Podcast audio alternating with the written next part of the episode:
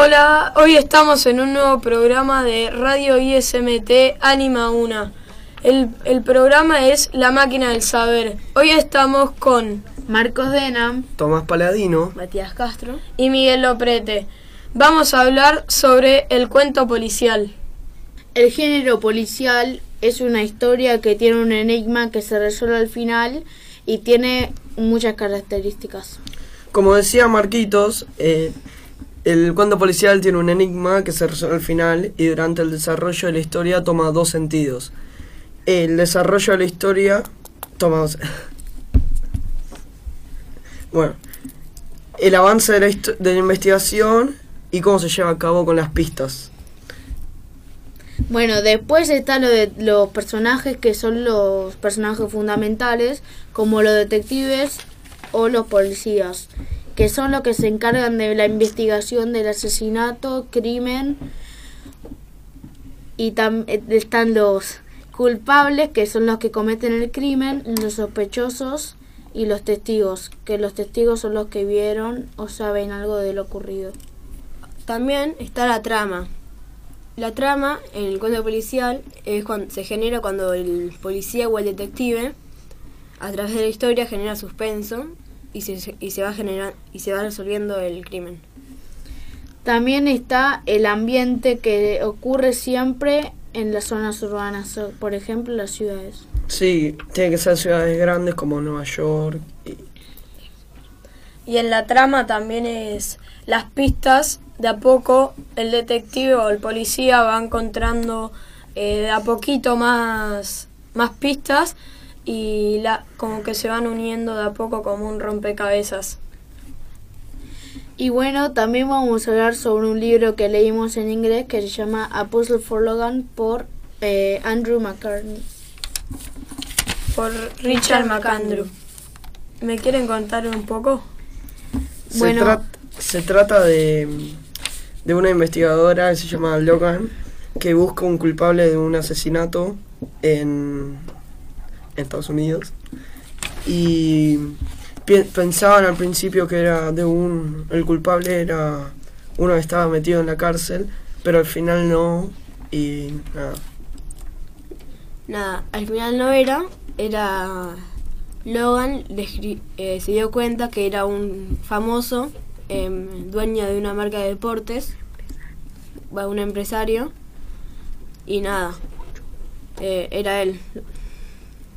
Y mm, fueron, encontraron, creyeron que algunos eran culpables, iban a ladrones así, y quizás no era el culpable de ese crimen, pero era el culpable de otro crimen y como que también ahí iban encontrando otros crímenes que no los pudieron encontrar y con las pistas pudieron ir eh, haciendo un rompecabezas y encontrarlos. Chicos ¿qué les parece si alguien me puede contar un enigma a ver si lo podemos resolver? Uh, dale, yo tengo uno. ¿Quieren resolverlo? Dale. Dale. Bueno, un hombre entra en un bar y pide un- al camarero, a quien no conoce de nada, un vaso de agua.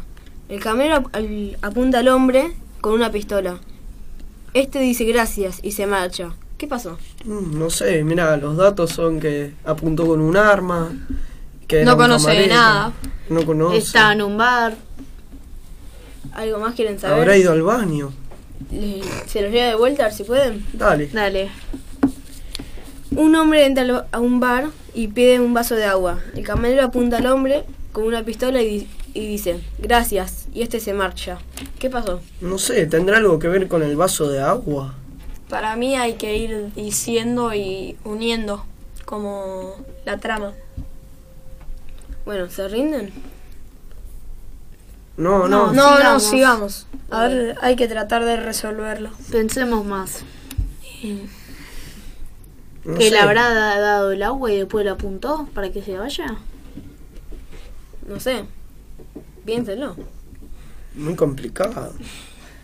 Quizás le dio el vaso, le, se tomó el vaso de agua y nada más lo apuntó y no le disparó. ¿Y pero para qué le va a apuntar? O tal vez ni tenía agua. No sé. Yo no, le doy. Yo, piénsenlo. El hombre capaz que le debía algo. Eh, ¿Vos sabes algo? No se me ocurre nada. ¿Tiramos más datos? Dale. Acá dice que em, le pide que al camarero no lo conoce, nunca lo vio. Y eh, que el camarero le apunta con una pistola. No sé. Puede ser que ni trabajaba ahí. Bueno. ¿Se los digo o siguen- quieren seguir pensando? A ver, decinos. Vale. Bueno, el, cama- el camero se da cuenta que el hombre pide un vaso de agua porque tiene hipo. Por eso intenta asustarle para que se le, para que se le pase apuntándole con una pistola. Bueno, el truco funciona y por eso el hombre se va dicien- diciéndole gracias. Está Ah, buenísimo. ¿Ahora lo entienden? Qué Ah, difícil sí. era. Sí, ¿viste?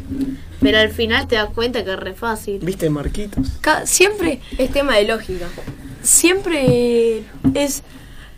Te lo dicen después de pensarlo un montón y es tipo, ah, sí, como si te lo supieras. Era re fácil, pero hay que Sí, hay que ir pensar. encontrando lógica. Sí. Hay que unir las piezas. Bueno, chicos, ¿alguno tiene eh, al- algún, alguna característica más para agregar? Sí, ¿sabes que sí? Por ejemplo, tengo uno. Eh, cuando, vos cuando lees el cuento ves que muy claramente quién es el culpable, pero al final del cuento te puedes dar cuenta que el cuento da la vuelta y es completamente distinto el culpable. ¿Ustedes sabían que el primero en escribir un cuento policial fue Edgar Allan, Allan Poe? Y el personaje más conocido fue es eh, Sherlock Holmes, que aparece en muchas historias.